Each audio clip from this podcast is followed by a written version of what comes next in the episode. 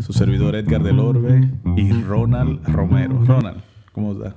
Estamos muy bien. ¿Y tú, Edgar? ¿Cómo está la cosa? Aquí estamos tranquilos, bien, bien, gracias bueno, a Dios. Este es un programa especial porque este es un programa donde estamos juntos, en el mismo lugar. O sea que tú y yo somos los invitados del día de hoy. Exactamente. No, pero eso está bien. eh. Pues vamos a empezar entonces, Ronald. Pero claro, Inete. Yo estaba pensando que hoy, hoy deberíamos de hablar un poco de, de la situación actual, como, como está todo esto con el COVID-19 y como la gente se ve ya el cambio. Como poco a poco ya yo salí el otro día, ayer o antes de ayer, a llevar a hacer una cuanta diligencia y ya uno ve la gente ya en la calle Bueno, pero reintegrándose. juntos, Edgar. Andábamos juntos, pero la gente tengo que explicarle a la gente, Ronald, porque se lo tuve. Óigame, yo, donde yo vivo, me queda en el, hacia el patio de mi casa una calle. Yo creo que yo lo había, te lo había dicho en el programa. Y hace tres o cuatro semanas pasaba un carro como cada dos o tres horas. Pero ahora es constante el flujo. Ya los restaurantes tienen muchas personas. em, las tiendas, porque ya sea, por lo menos aquí donde nosotros estamos, ya se ha empezado a abrir todo. Sí.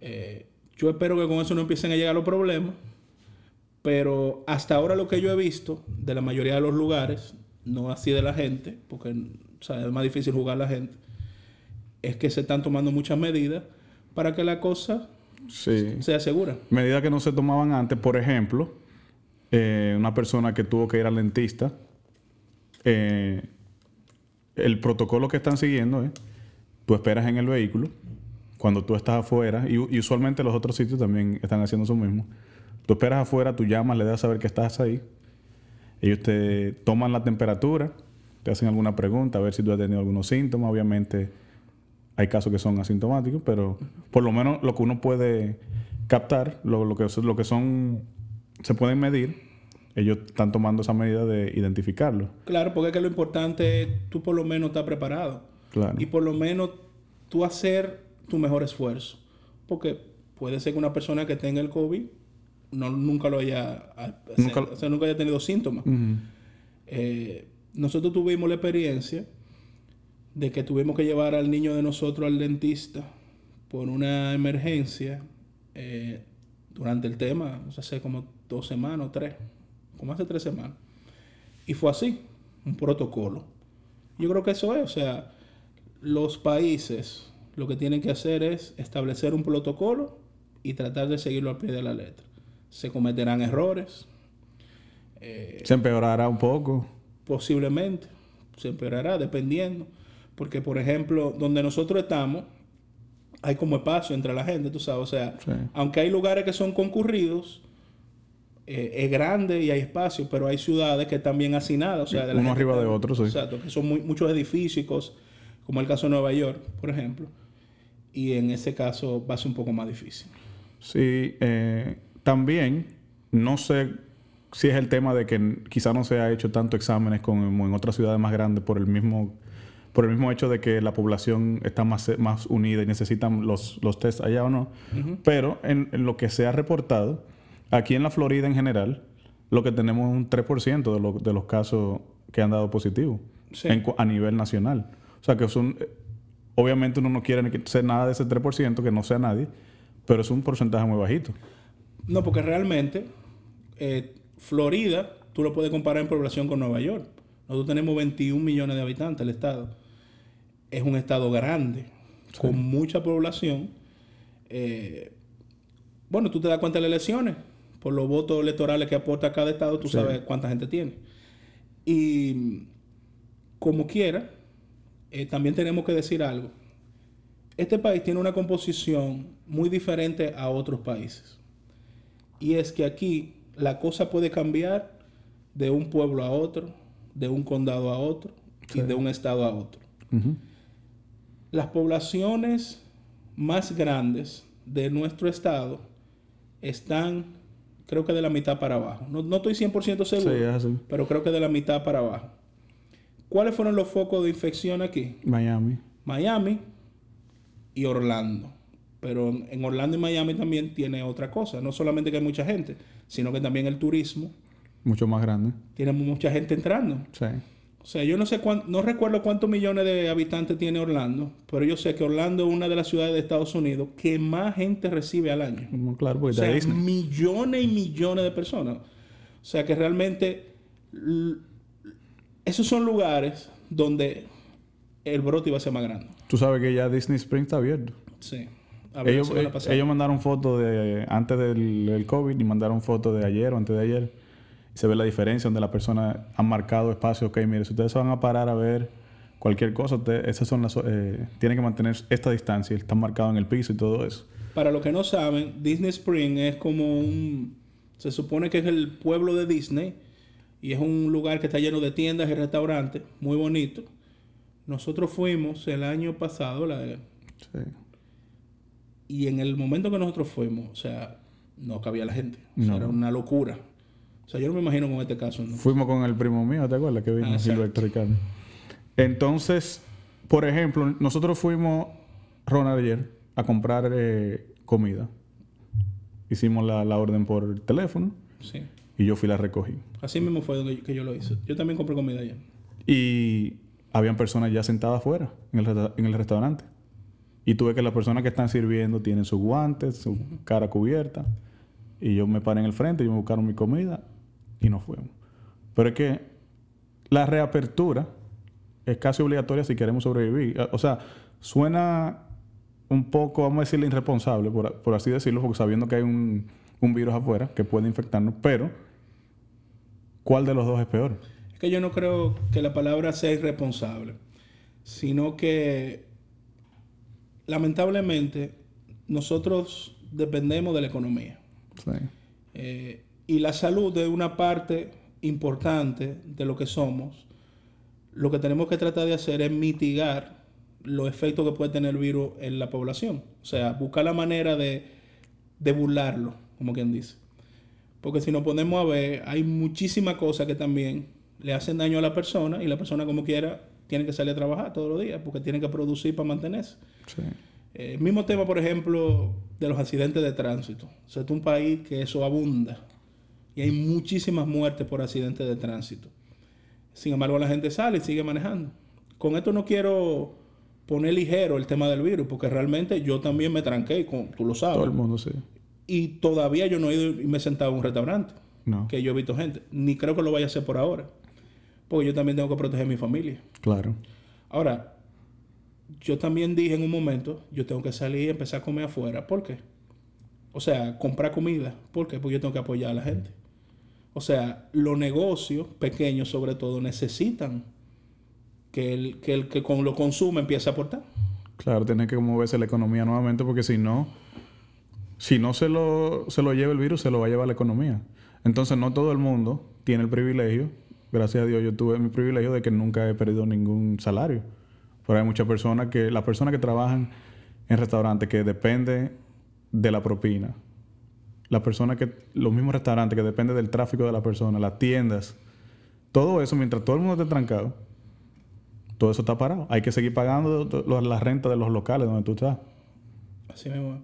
Y no solamente aquí, por ejemplo, yo tengo un amigo que tiene negocio en República Dominicana. Óyeme, es un dolor de cabeza porque llega un momento que tú, tú sabes que tiene que tomar decisiones.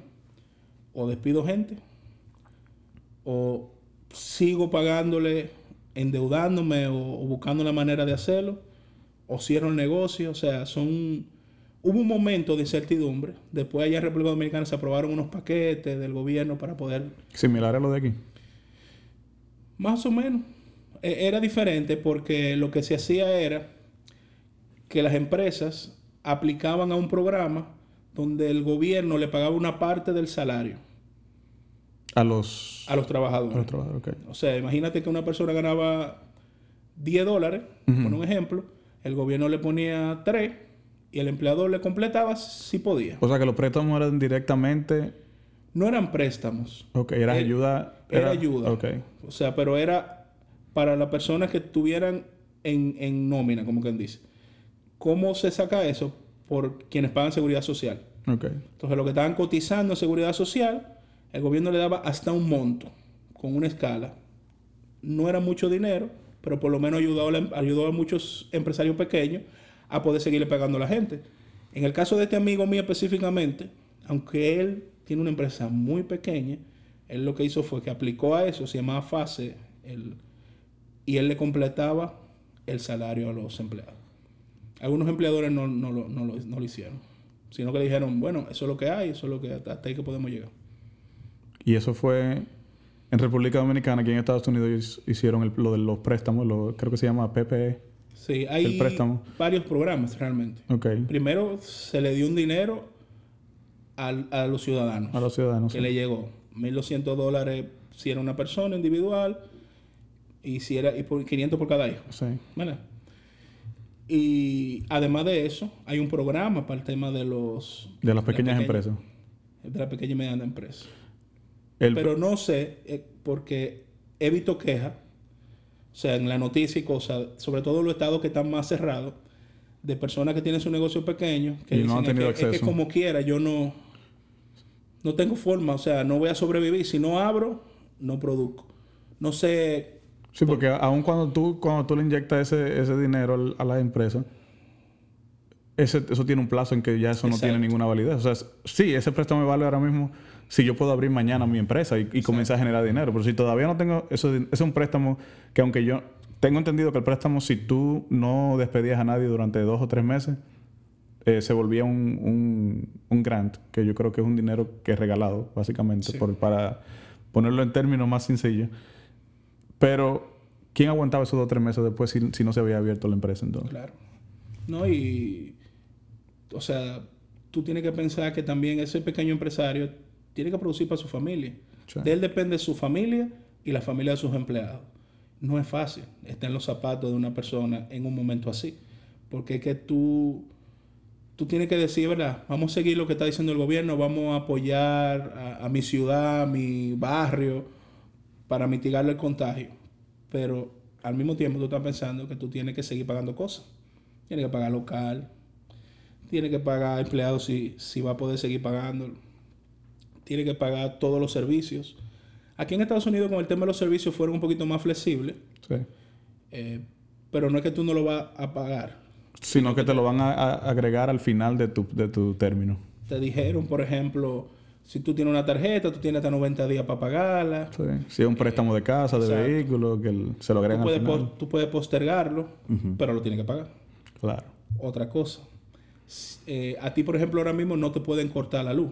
O, o O, sea, sa- o- o- o ninguna evicción tampoco. ¿eh? Cuando te sacan de tu casa. Ah, no te pueden sacar de la casa si tú no la puedes pagar. Sí. Pero llegará el tiempo que te van a poder sacar. O sea, eso no va... Eso no- o sea, entonces si tú sigues acumulando deuda y problema y problema y problema, va a llegar un momento que vamos a tener una gran cantidad de personas y, y eso va a deprimir la economía totalmente. Y, el, y, el, y el- el factor, vámonos no del lado de la empresa, sino de las personas. Tenemos trancado ya dos meses. Sí. Unos más trancados que otros, pero son dos meses. Sin tú hacer las cosas que, que antes te liberaban la mente. Sí. O sea, y- En el caso de nosotros dos, y tenemos que hablar de la experiencia, ¿verdad? obviamente, claro. nosotros tenemos la ventaja de que No- somos familia y tenemos familia aquí. Y aunque no es que andamos visitando a nadie, e- en la casa de, de mis padres específicamente, hemos tenido un headquarter ahí, ¿verdad? Sí. Donde nos hemos juntado. Yo me he ido por tiempo para allá. Y siempre estamos en contacto. Pero yo sé que muchas enfermedades mentales y cosas se van a agravar por esta crisis. Porque esto es una crisis sanitaria realmente.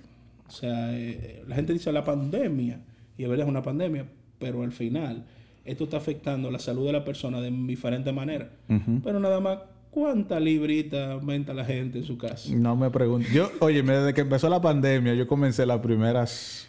Yo me acuerdo. Uno comienza la primera semana diciendo, no, bueno, Voy a aprovechar. esta pandemia uno está aquí, uno no puede descuidarse con la salud y con el ejercicio. Yo comencé haciendo, Ronald, lagartija en la mañana, al mediodía y en la tarde. Pasó la primera semana, bien, me pesé. Coño, rebajé tanta libra. La segunda semana, Después de la cuarta o tercera semana, ya yo, manu- yo dije, ni voy a el peso, porque la, la lagartija la hago cuando me acuerdo.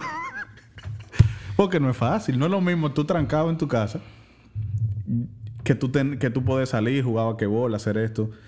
Eh, y eso ha afectado. Y hay muchas personas que, a pesar de que tienen su familia, por temor a, a no saber si se han estado expuestos y no quieren exponer a su a sus padres, a sus abuelos, no se han juntado. En el caso mío, como yo tengo mi hijo lo, lo cuidan Sí. mm, eh, sus abuelos, o sea, no tiene sentido que yo me aísle de ellos cuando yo le estoy llevando a Alejandro a, a que si yo tengo algo, yo a Alejandro se lo está llevando, o sea, que no hay sentido en yo aislarme de ellos. Claro. No, pero también hay un tema y es cuando, no sé si a, la- a los que nos están escuchando le pasaron, pero cada vez que yo salgo, que tengo que ir a una tienda, una cosa, los primeros 10 minutos me pica la garganta, La cara como que se calienta. me pica la cara, no puedo respirar. Le veo un letrero a la gente que dice COVID en la cabeza. O sea, uno se pone... Esa es la parte psicológica de, de- de- de esta, esta situación. Y, y nada, lo que hay que seguir, esperar, oír lo que dice el gobierno, porque al final la gente dice, no, pero ¿cómo que el gobierno ya está reabriendo la economía? Pero al final nosotros nos metimos en cuarentena porque el gobierno dijo que era en cuarentena. Si el gobierno no cierra, todo el mundo hubiese seguido su vida obligado. Entonces, si lo vamos a hacer caso por un lado, tenemos que tenemos que confiar en ellos en todos los lados. Claro. Y al final, sin importar el lugar del espectro político donde tú te sitúes, donde tú crees que tú estás, si más a la derecha, si más a la izquierda, si más al centro, tenemos una autoridad. Claro. ¿Te entiendes? Y tenemos que hacer eso, o sea, tratar de seguir lo que ellos nos dicen, hasta donde podamos. ¿Verdad? Claro, siempre y cuando sea algo que no sea contra la Exacto. moral y... Exactamente, ¿no? Porque no es que te diga, haz tal cosa y tú vas a salir. ¿vale?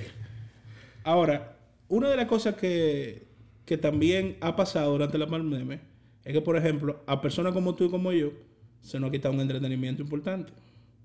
Los deportes. Los deportes, diablo. Eso ha sido fuerte. Ronald, yo, yo, a mí, yo soy de la persona que la pelota, yo voy a mi sprint training. No, bueno, nosotros podemos ir. Fuimos a uno. No, fuimos a dos. Dos, exacto. Entrenamiento no juego. No, nada, si no fuimos. No fuimos a los juegos todavía. Porque ahí fue que comenzó la cosa ya. Exactamente. Ya ahí se estaba anunciando. Y yo desde febrero, ya yo te- nosotros estamos en un grupo del fantasy que estamos hablando de qué es lo que vamos a hacer, que cuándo es el fantasy, cuándo es. Sí. Ya uno va haciendo su scouting y su cosa. Sí, yo también tengo un fantasy. Y es una par- parte integral del principio de año de uno. Exactamente. Prepararse ya mentalmente, uno está esperando esa pelota. Y ahora, Ronald, ahora ellos están en una cosa que no quieren. Ahora, ellos primero habían acordado, para que el público tenga una idea. Cuando se armó todo la, de la suspensión del sprint training y eso, ellos acordaron con los jugadores y le dijeron, mira, nosotros lo que vamos a hacer es, como no sabemos qué tanto vaya a durar esto, porque se- no se entendía que iba a ser tan largo, nosotros vamos a pagar un, su salario prorrateado en cuanto a lo que ustedes jueguen. Todo el mundo se acordó, estuvo de acuerdo. ¿eh? Como ya esta vaina va para largo y la MLB dijo, mira, aunque nosotros no tengamos que pagarle un centavo a los jugadores, nosotros vamos a perder 1.4 billones de dólares sin pagarle a ustedes. Sí, yo, yo estaba viendo ahí el listado del equipo y lo que van a perder. Nosotros queremos reestructurar esto y que ustedes concedan más dinero del que tenemos que pagarle a ustedes. Y ahora hay, como si fuera una huelga, una- un tranque.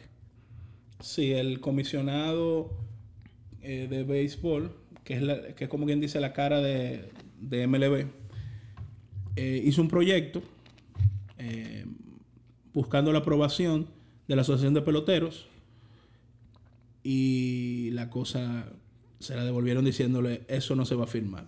Y ahora mismo hay un tranque en que en lo que quiere el comisionado, que al final el comisionado y los dueños, porque Él realmente representa a los dueños. él claro. representa a los dueños y lo que quieren los jugadores. Al final yo creo que va a haber un, un momento donde ellos se van a poner de acuerdo. Claro. Pero ¿cuándo será ese momento? O sea, ya estamos casi llegando a junio. Y en junio fue que dijeron que querían reintegrar ya el sprint training sin, sin fanáticos y sin nada. Pero ¿qué pasa? Es un tema de que yo, mi Twitter, la mayoría de mi Twitter es noticias de pelota, ¿verdad? Yo sigo a los los beat writers y todas esas cosas. Entonces mucha gente le gusta criticar al jugador porque los jugadores ganan mucho dinero. Dicen, ¿cómo Sí. que este hombre están peleando de que por millones de pesos y que sé cuánto cuando uno está aquí muriéndose con esta Sí, pandemia? pero yo te voy a hacer una pregunta. ¿Y los dueños cuánto ganan? No eso solamente, Ronald. El, el- en el pastel que se reparte, lo que menos ganan son los jugadores. Claro. Y, y se entiende. Yo entiendo esa parte también. Claro. Porque si yo estoy haciendo el riesgo mayor es mío, yo soy el que estoy poniendo todo el dinero, yo soy el que tengo que ganar más. Claro. Pero a la vez, si ya usted hizo su acuerdo y ya ellos concedieron parte de su salario entendiendo la situación, Claro.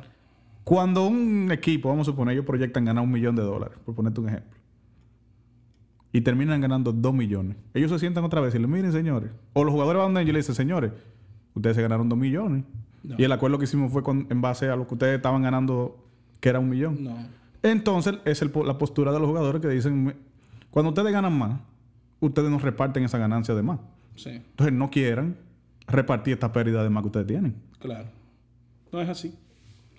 Pero eso es la MLB. Tenemos el caso de la NBA que estaba casi llegando a los playoffs. Sí. O sea, imagínate ese caso. O sea, ya los equipos estaban preparándose para ir al- a los playoffs y se detiene todo. Eh, ahí estaba leyendo yo, justo antes de empezar a grabar esto, que estaban hablando de, de jugar en el complejo de Disney. Ese fue el que grabaron la película de Space Jam. La película de Michael Jordan y los Looney Tunes. Looney Tunes. Tiene buena memoria, ¿eh? No, porque acuérdate que yo vi el de Last Time hace poco, Ronald. no es que yo me recuerdo, digo, yo me recuerdo la película muy bien, pero yo no- ni sabía que era, era en Disney que se había grabado. Eran las canchas de Disney que habían Si tú supieras que yo vi la película con los muchachos. La- la- recientemente. Claro, porque ellos no conocen eso. ¿Tú sabes lo que yo no sabía? Yo no sabía que el, el gerente, el general manager de lo, de lo malo era Jerry Krause que estaba relajando. Después, Ahora fue que yo lo, lo- lo Sí. enlacé con, la, con The Last Dance. Sí. Eso está, Son, son malos. fuertes. Tigres son fuertes. Entonces, ¿Y qué es lo que van a hacer entonces en la NBA? Porque yo no, no sigo tanto la NBA, pero ¿qué es lo que... de- lo que pasa es que tú sabes que. eh, tú sabes que Disney tiene un, una especie de parque que se llama que Worldwide World of Sports. Ujú. ¿Verdad? Sí. Y ahí ellos tienen, ahí se juegan cosas colegiales normalmente, bowls de fútbol, Ok. Eh, a nivel profesional de universidad. de universidad, se, se juegan, o sea, eso tiene de todo, canchas de basquetbol, de pelota, eh, un coso de NASCAR, o sea, un, y eso tú sabes que lo que más tiene esa gente es terreno. Sí. Y tú sabes que todo Disney tiene sus hoteles. Entonces lo que está diciendo el comisionado es, utilicemos los hoteles para poner los jugadores y juguemos aquí. El tema, por lo menos en la pelota que yo he visto de los jugadores, que ellos dicen, no es verdad que yo me voy a trancar en un sitio con todos estos tigres y no voy a ver a mi familia Sí, por todo ese tiempo. es verdad. Y no es verdad que yo voy a traer a toda mi familia para acá, encerrarse, Claro. por mí. Ese es el tema de, de por qué es, es- es complicado. no es tan sencillo. Yo de verdad pensé que yo dije, bueno, entonces no, no se va a hacer nada entonces. Y en la pelota, en cierto sentido, tú tienes forma de mantener cierta distancia. Sí, es más distancia que el basquetbol. El basquetbol es un arriba de otro. Es uno arriba de otro. O sea, con uno que se te enferme y se fue en todo. ¿Qué fue así? Con, con el de, ¿de qué equipo era el que de, de los Nets era, ¿no es? El que estaba relajando en la rueda de prensa, no, que a mí no me creo que y sí. tocó de que todos los micrófonos. yo no me acuerdo el nombre. Pero es una situación que ojalá tomen la mejor decisión posible con tú sabes que MLB está in- involucrado en, en los exámenes y todo eso para ellos poder probar, ex- examinar a los jugadores ahí mismo y todo eso. Sí. están haciendo la prueba a nivel... Tú sabes que, que se está jugando fútbol ya No sabía, ¿no? en Alemania. Ok. La Bundesliga, ¿qué se llama? Yo creo que. Pero en Japón lo, están jugando pelota. ¿no? Ah, sí. La KBO creo que se llama. Eh, no, en Corea. Corea. Que en Corea que están jugando. Sí, de hecho, me mandaron el- los horarios. Y yo creo que como a las 7 de la mañana, hora de nosotros. Y, y yo lo mandé en un grupo y me dijeron, hay que verlo porque eso es, hay pe- es pelota. Tú te ríes, pero un primo de Eduardo, ese señor antes de la pandemia se tiraba pelota de todos lados. Es un fanático de pelota. O sea, eso no es de que, oye, se tira la liga dominicana, la liga japonesa, la liga coreana y la de aquí. Ese tiene que estar contento que por lo menos tiene una, Claro. una liga que ver. Mira, Ronald, Dígame, doctor. yo quería aprovechar también este programa. Sabes que estamos en el mes de mayo. Sí. Nosotros no podemos dejar que pase el mes de mayo sin, Sin hacerlo. hablar de ese ser maravilloso que nos dio la vida. Que nos dio y la- nos trajo al mundo. Exacto. Las madres. Coño, Ronald, pero tú, tú practicaste eso. Tú sabes que yo tengo mi, Tiene un carisma, mi tú. vena poética. Entonces yo quería compartirte. Yo sé que quizás tú sea, ¿tú quizás a un sabes. poema? No, no, no un poema, pero yo Ah. quiero contarte más o menos un poco de mí para que el público vaya conociendo ese pedacito ahí. ¿Cómo? Y entonces está muy ligado a las madres, algo que me llega mucho al corazón y quiero aprovechar esta, esta oportunidad. Señores, este hombre se le aguan los ojos aquí. el caso es, yo no- tú sabes que eh, mi madre cuando yo nací, mi madre es de Tamayo y Eso es República Dominicana. República Dominicana, Tamayo, eso es para el sur, lo que le llaman el sur, pues en realidad es suroeste Sí. de la isla, del país. Y cuando yo nací, nada, yo me cuenta la historia, que yo me enfermaba mucho, cuando pequeñito. Y entonces mi madre, mi- mis abuelos vivían en, la- en la- en el Distrito Nacional.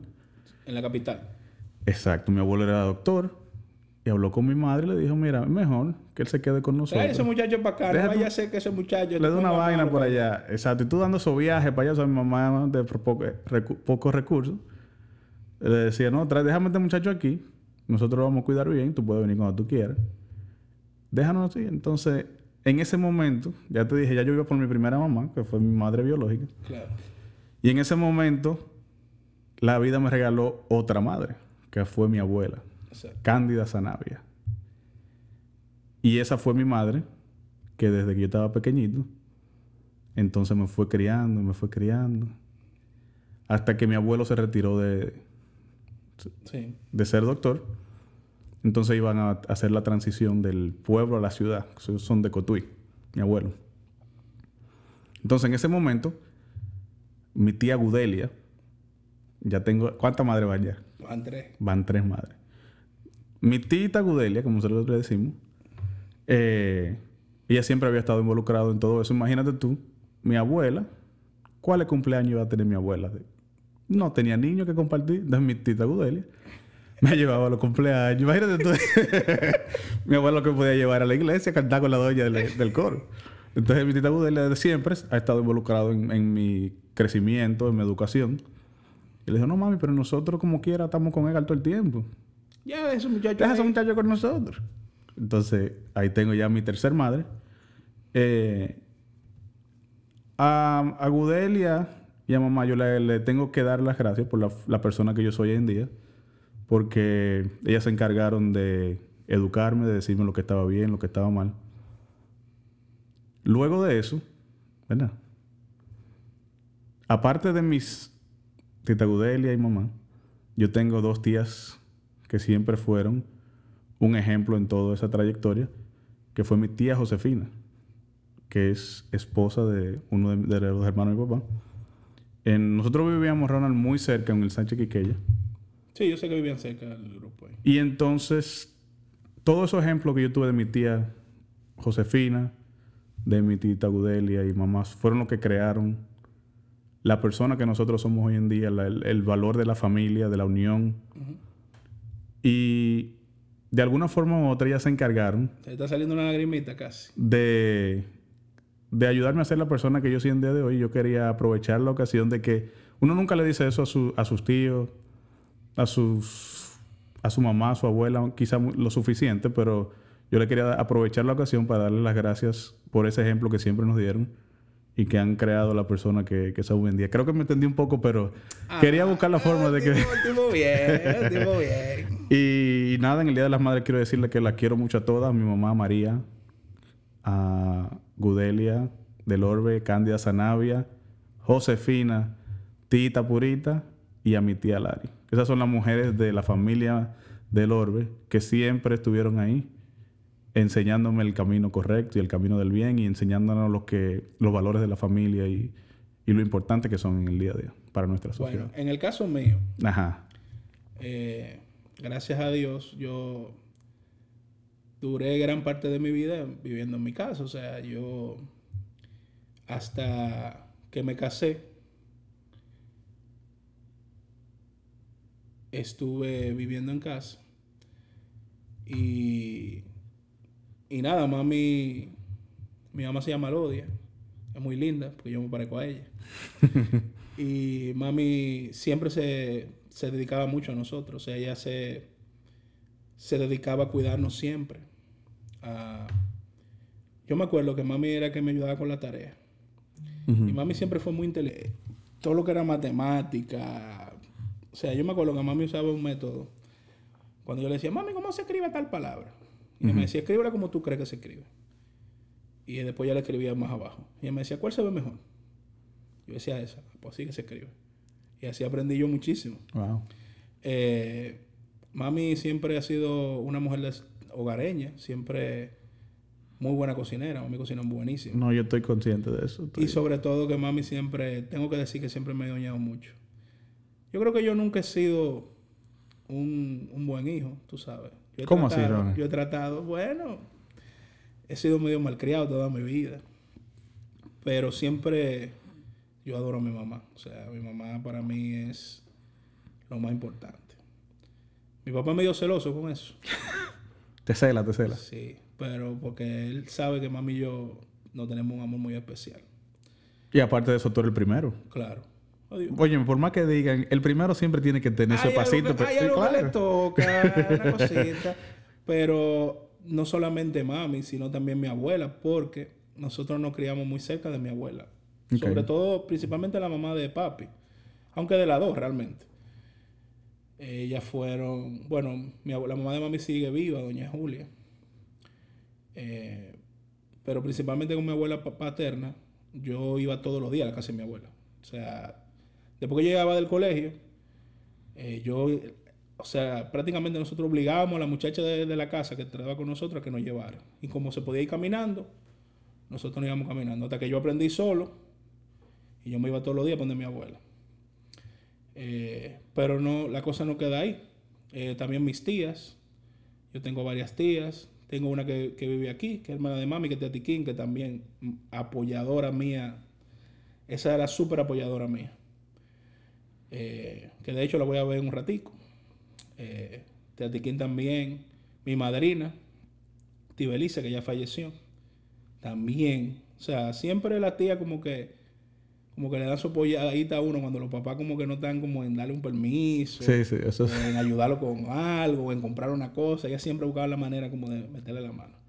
También mis tías paternas, tía Coqui, Chan, esos son apodos. Eh, tía Tiquín también es un apodo, pero yo le digo así, mejor así. pero pasó algo también, eh, que cuando yo me casé, entonces el Señor me regaló otra mamá que fue Doña Conti. Que Doña Conti era una persona muy especial porque yo nunca había conocido una persona que siempre estuviera feliz.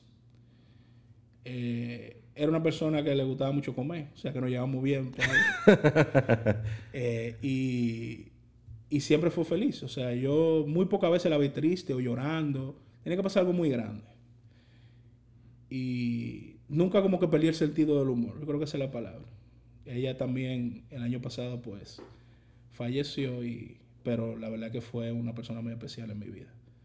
También mi esposa, eh, que es una gran mamá, porque no es fácil bregar conmigo y con los muchachos. Eh, y mis niños, yo tengo que decir que son unos niños que han sido criados hasta ahora por el librito. O sea, ellos son traviesos, pero son niños buenos. O sea, que tú no le ves maldad ni... ni y, y siempre están pensando en la cosa de Dios. Les gusta rezar y a la iglesia. Y eso es más por Jenny que por mí. Porque por más que los hombres impactemos en el liderazgo y eso de los niños, o sea, ya la crianza, como el acercamiento, como el Zoom, realmente son las mamás que lo dan. Por más que uno quiera involucrarse en la vida de los hijos de uno, eh, al final las mamás siempre tienen como ese toque especial que uno no, no tiene. Y yo también quiero felicitar por esta vida a todas las madres, a mami, Especialmente a y todas las madres del mundo. y mi esposa también. Ah, ah, Que también. gracias a Dios Bueno, nosotros duramos nuestro tiempo en la espera de de ese retoño. Y gracias a Dios, Dios, Dios nos, Dios nos bendijo con Alejandro. Y Ariana ha sido un ejemplo de madre desde el primer día.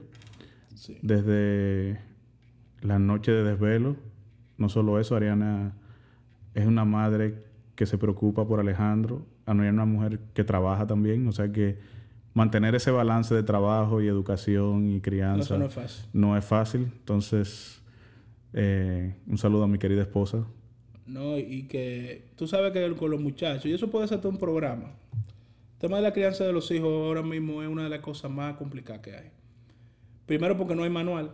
Segundo porque nosotros, aunque no somos extraterrestres ni mucho menos, somos una persona que tenemos algunos valores que mucha gente le ha, le ha quitado el valor. Eh, los valores familiares, eh, principalmente. Porque al final son valores familiares que vienen de la familia de uno. Eh, y a veces en el entorno de uno pasan cosas que los muchachos dicen, papi, ¿qué es eso? Ay, Dios mío, y, a- y es difícil. Contestar. En el caso tuyo todavía, Todavía tú no no me ha pasado, exacto. Pero uno se pasa la vida entera inculcándole cosas a los niños. No hagan esto, no hagan lo otro, esto es así por esto, esto es así lo otro. Y, y el vecino de al lado hace todo Exactamente lo que tú le dijiste que no haga. Exacto. Mira, muchacho, no ande descalzo. Y el primero que ande descalzo. El vecino buscando el periódico. Sale para afuera. no ande sin camisa y sale sin camisa. Por ejemplo, por un ejemplo. Puede ser que sea uno mismo que cometa el, Claro. el- el- fallo. Sale Edgar sin camisa. Pero es difícil. O sea, es, es- es complicado. Y, y en eso yo tengo que decirte que Jenny en, eh, o sea, es muy especial. Sobre todo también cuando los niños se enferman. O sea, mi esposo es médico. Yo siempre le pregunto, pero si tú eres médico, ¿por qué que tú no tienes como la respuesta? Es que cuando es con los hijos se nubla. Se o nubla sea, todo. se le va todo. Porque es un amor tan grande y realmente uno no piensa claro cuando tiene que ver con los hijos de uno. Yo creo que por eso que me ha aguantado mami y papi. Porque no piensan claro. bueno, pues. Ronald, pues, terminó como bien el programa. terminamos como- bien. Nostálgico y... Pero alegre también, Ronald, porque Sí, uno no, tiene que darle gracias a Dios. Yo estoy muy contento de, de todas las, las, las influencias que han habido en mi vida, que han creado la persona que soy hoy. Claro. No, y, si nosotros hoy podemos decir que gozamos de cierta salud mental, inclusive, con este tema del coronavirus, Claro. estamos hablando de eso, es porque nosotros hemos tenido una base Sí. Que mucha gente no tiene. A veces la sociedad, uno dice, pero ¿y cómo que esos muchachos hacen esto? Y es porque no han tenido una gente que tal vez lo, lo guíe. Sí. Y en el caso de nosotros, nosotros, gracias a Dios, hemos tenido muchas personas que nos metido la mano, que un día no han sentado y nos han dado un consejo.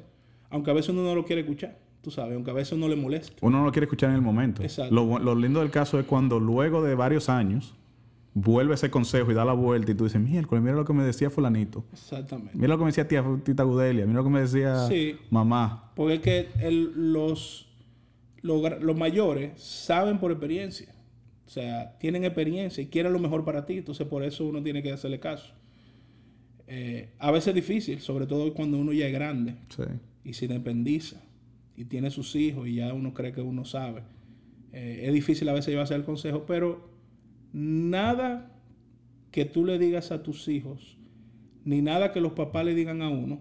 Y estoy pensando específicamente en mi papá, porque yo soy a veces muy rebelde con él. Y con los relajos y la cosa, pues siempre estoy relajando. A veces él me dice cosas y yo hago como que no lo oigo, pero nada de lo que diga él o una persona que te quiera aconsejar cae en, o sea, cae en tierra árida. Siempre eso deja una semillita que en el momento que tú lo necesitas, Dios te ayuda para que tú lo cojas. Amén. Así mismo. Es. Entonces, eh, vamos a despedirnos, Ega. Yo creo que Ronald, hemos tenido que- un programa un poquito interesante con varios temas. Sí.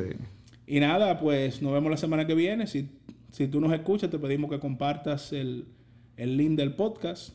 Ronald, no solo eso, te iba a decir que sería bueno también que si las personas se quieren comunicar con, con nosotros, darnos alguna idea, que nos pueden eh, escribir el correo electrónico que es sin agenda radio, pun- eh, arroba Sin agenda gmail. radio, arroba gmail.com, ¿verdad? Exacto. Sí, nos pueden escribir o también nos pueden escribir a través del Instagram, que lo tenemos O Twitter, activo. sí. O Twitter. Y nos pueden hacer preguntas, sí, si quieren algún programa, si quieren algún tema, si quieren un invitado. Claro, todo eso. Mire, porque ustedes no invitan a fulano de tal. Exacto. Pero que sea accesible, pues nosotros, tú sabes. Claro, no estamos rankeados. bueno, Ronald, pues nada. Hasta la próxima semana entonces. Que Dios te bendiga. Nos vemos. Nos vemos.